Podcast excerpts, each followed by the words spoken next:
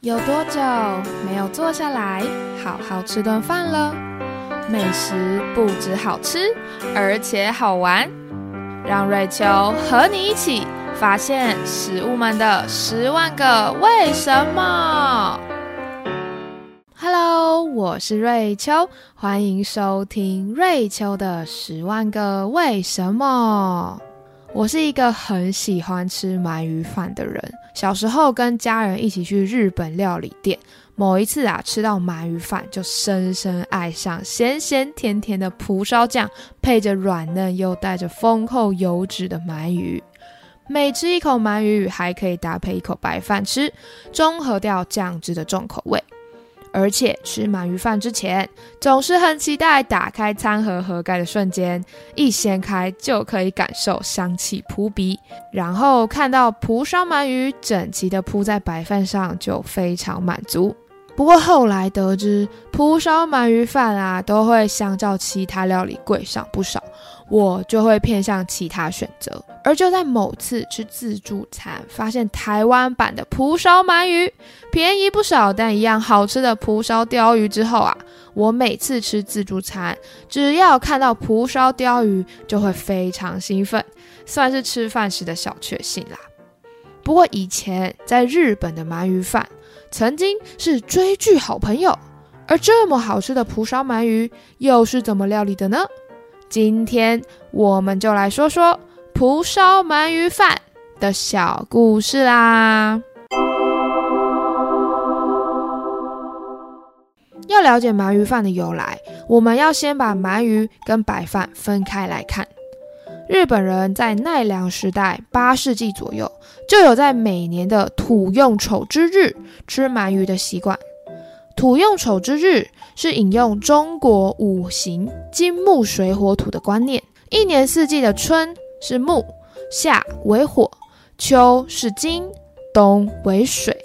而在春夏秋冬各季节要结束前的十八天啊，处于这两个季节之间的时期就被称为土用。假如这天刚好碰上了天干地支中的丑日，就会把它叫做土用丑之日。所以每年的土用丑之日啊，其实会不一样哦。像今年二零二二年的土用丑之日就落在七月二十三跟八月四日，基本上都是在夏天非常热的时候啦。而日本人就相信啊，在这天吃乌发音开头的字，就有助于开胃，还有去病消灾。而刚好鳗鱼呀叫做乌 i，所以日本人就习惯在夏天吃鳗鱼啦。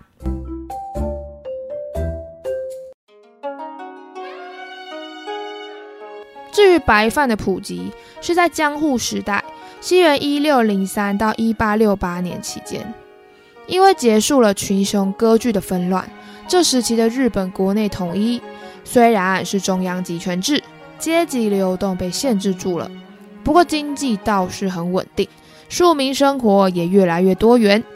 白饭从一开始是农民贡献出去变现成为的年贡米，转给批发商之后。再往下游批发给碾米铺，帮忙磨出米糠，制作成精致白米，再把白米卖给一般市民，让白饭普及开来。根据一八零五年出版的《茶字元御膳合战》小说啊，就描述了江户时期有供应各种饭的餐馆，像是一膳饭、红豆糯米饭、茶字饭、雕饭、茶饭、连饭、菜饭、白饭、七十二文饭、五十饭等等。原本只有卖蒲烧鳗鱼的店啊，后来也选择加入这些卖饭的餐馆行列。蒲烧鳗鱼开始附上白饭喽。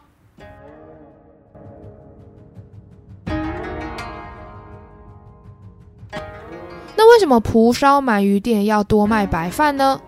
因为一开始蒲烧鳗鱼是单卖当做下酒菜用的，可惜这样很难吸引到那些不喝酒的客人。于是有一些鳗鱼店就决定，既然现在白饭这么流行，不然就让鳗鱼配着白饭给客人吃吧。像是在一七七七年的《女贤变豆男》这本书就描述，很多店家不止在自家店门口挂起了“江户前大蒲烧富白饭”的灯笼招牌，还会在店门口养活鳗鱼，表演现烤鳗鱼，吸引更多客人上门。那他们灯笼上写的“江户前”，指的是店家在江户城，也就是东京的旧名，在海边或是河里捕到的美味新鲜渔获。所以灯笼招牌上面写的那段话，意思就是：“来呀来呀，我们啊有刚捕到的新鲜鱼货啊，利用蒲烧的料理方式，再附上白饭给各位享用啊。”那店家在店门口表演现烤鳗鱼的方式呢，就有点像是之前第二十一集说到的土耳其冰淇淋，或是第二十七集的拉面一样。店家都是透过用食物表演的方式来吸引客人上门呐。既然有了鳗鱼跟白饭，鳗鱼店的业绩就有提高的趋势。不过啊，在鳗鱼遇上白饭的前期，他们还是分开吃的哦。蒲烧鳗鱼还是下酒菜的一员，用竹签插着放在旁边。只是有些人呢，是可以把酒替换成白饭的。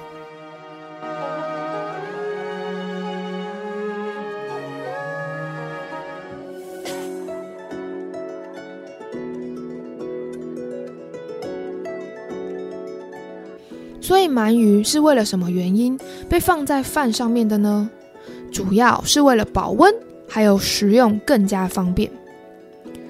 那这个吃起来可以比较方便，似乎能理解啦。但是关于保温的部分，诶，这吃鳗鱼饭跟吃鳗鱼配饭，不都是热腾腾的鳗鱼配饭啊？啊，是有差把这个鱼放到饭上面那几秒钟吗？这个啊，我们就要回到江户时期的庶民文化了。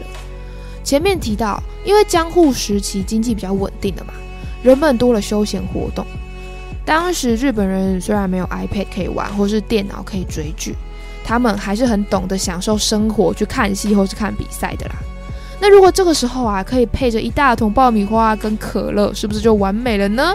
哎，不是啦，江户时期的日本根本就还没有这种食物，所以就干脆配鳗鱼饭吧。鳗鱼饭呢，就是为了可以方便携带，拿去看戏、看比赛，跟着主人啪啪走，就放到了盒子里面，并且用白饭上下包住刚烤好的鳗鱼，达到良好保温效果的吃法。这样啊，在人们看戏、看比赛的时候，就可以一边享用热腾腾的鳗鱼饭啦。像是一七九八年的《损者三友》就有提到演员。敌江东十郎去看相扑比赛时，总是会在方形套盒里面装满白饭，中间夹一片蒲烧，再盛饭，再加一片蒲烧，再盛饭，然后把盖子紧紧压实，并且在酒壶里面装满茶，带去欣赏的哦。而据说让鳗鱼放在盒饭中的吃法，则是由借丁戏台的赞助人大久保金柱。因为他喜欢吃鳗鱼饭，所以开始让鳗鱼饭放在盒饭中的吃法普及的关键人物啊。在一八六五年的《俗世百工起源》当中，关于鳗鱼饭之始与蒲烧就有写到：大久保金柱是吃鳗鱼，天天到自家戏台露面。由于总是叫人把鳗鱼饭送到戏台，不喜欢见到烤过的鱼都凉掉了，于是把饭。跟鳗鱼装进大碗里，盖上盖子，维持热度。这种吃法风味绝佳，据说众人效仿，视为鳗鱼冻之始。当然啦，鳗鱼冻的吃法，大久保金柱不见得是始祖啦。但可以确定的是，把饭包住鳗鱼放在餐盒，是有保温效果的。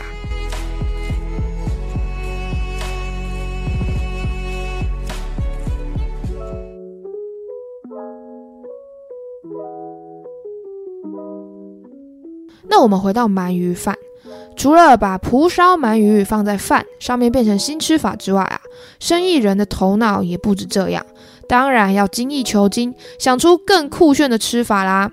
所以这边我就分享一下两个有趣的鳗鱼饭小知识喽。我们如今吃的鳗鱼饭都是一大片切断的鳗鱼铺在饭上，不过江户时期因为还没有鳗鱼养殖业。鳗鱼的来源都是去海里或是河里捞，因此鱼货状况啊有大有小。为了促销小鳗鱼，有些店呢就会选择大鳗鱼还是以蒲烧单只的方式来贩售，而小鳗鱼啊就凑着几条做成鳗鱼饭，以比较便宜的方式卖出。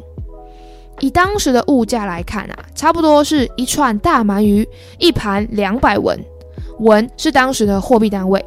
但是小鳗鱼版本的鳗鱼饭呢，只要一碗一百文。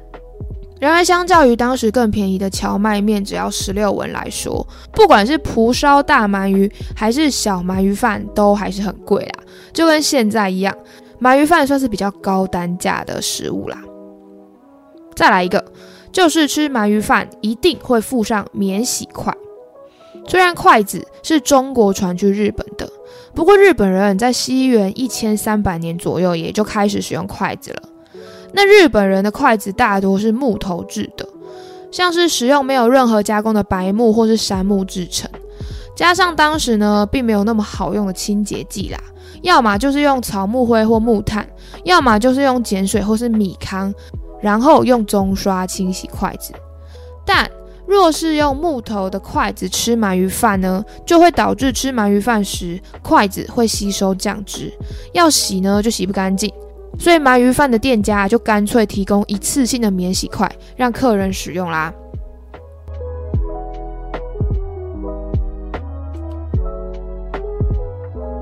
那说完鳗鱼饭的故事。我再来分享一下蒲烧鳗鱼的精髓，蒲烧鳗鱼的料理方式吧。我们先认识一下蒲烧 （kabayaki），这是一种专门用于鱼肉的料理方式。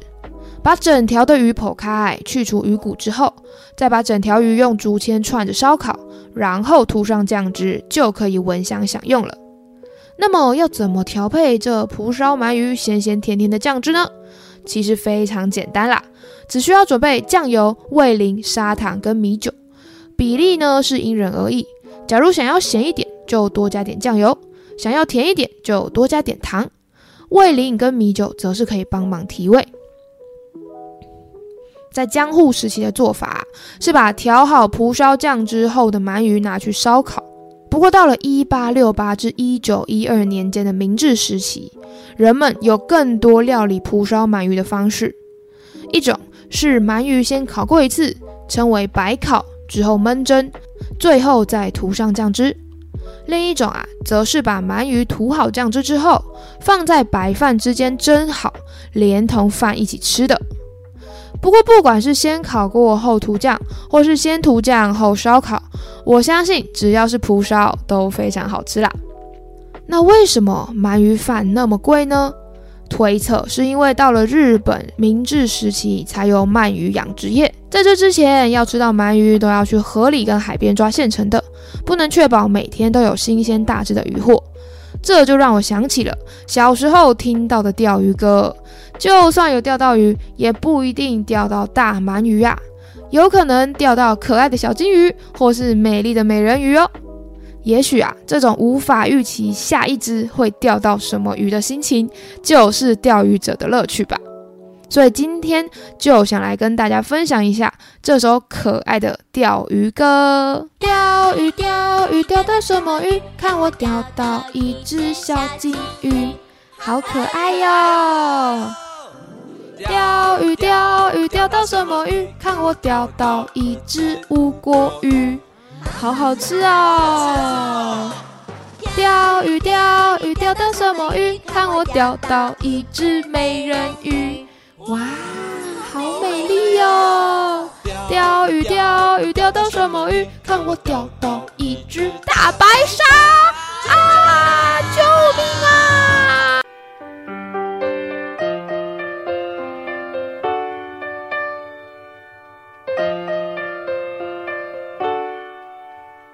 今天分享日本人在土用丑之日开启吃鳗鱼的习俗，还有原本是下酒菜的鳗鱼，为了吸引客人开始多付白饭，以及为了让鳗鱼跟饭方便携带，并且让白饭给鳗鱼保温，才有鳗鱼饭的出现。最后说了鳗鱼饭曾经用小鳗鱼跟免洗筷因鳗鱼饭而诞生的插曲，以及蒲烧鳗鱼的料理方式。不晓得大家会不会想要尝试吃看看小鳗鱼饭，或是在明年的土用筹之日来一碗鳗鱼饭外送，在家追剧呢？